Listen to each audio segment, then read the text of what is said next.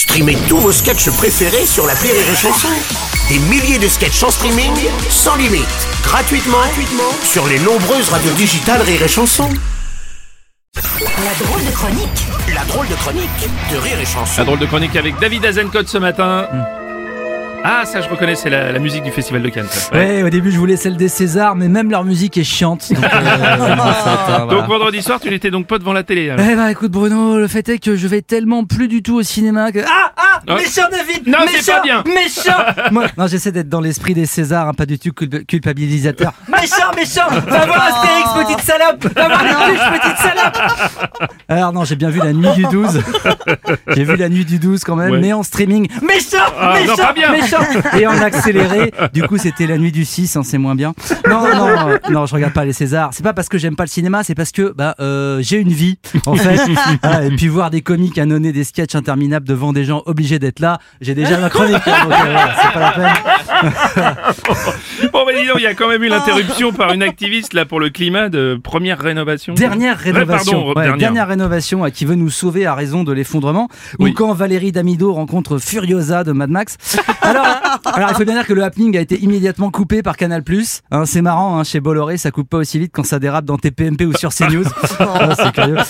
D'ailleurs, un autre militant a été violemment maîtrisé par la police au salon de l'agriculture, Ouais. au même moment quasiment. Euh, salon de l'agriculture qui, comme les Césars, est un lieu où l'on rumine beaucoup en se demandant quand ce sera la fin. Euh, Sauf que personne va abattre Pierre Ninet pour en faire des côtelettes, évidemment.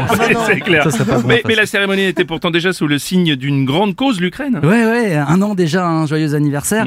Mais euh, la guerre, le climat, tout est lié, puisque l'Ukraine est aussi atrocement polluée, euh, parce que les bouts de cadavres, les bébés morts, tout ça, c'est biodégradable, ça fait du compost.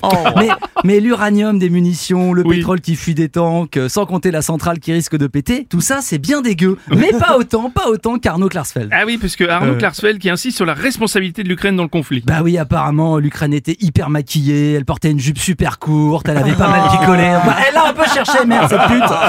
Non, non, mais Arnaud Klarsfeld, là, là, là. Ah, il, faut, il faut juste qu'il arrête de parler, lui, en fait. Hein. Déjà, parce que quand il parle, bah, on voit sa tête. Et ça, c'est un problème, hein, parce qu'il est bouffi par la chirurgie et les injections. Ce qui lui fait un point commun avec Vladimir Poutine, d'ailleurs. hein. Sa tronche est quelque part entre le, le popcorn et le foie de veau, tu vois.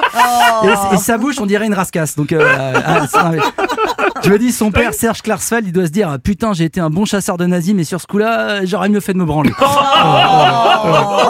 Mais dis-moi, c'est quoi ces arguments, Arnaud Klarsfeld du Ah coup bah c'est comme les- comme d'habitude, hein, c'est les mêmes. hein, c'est les Ukrainiens sont des nazis, euh, des adulateurs de Bandera.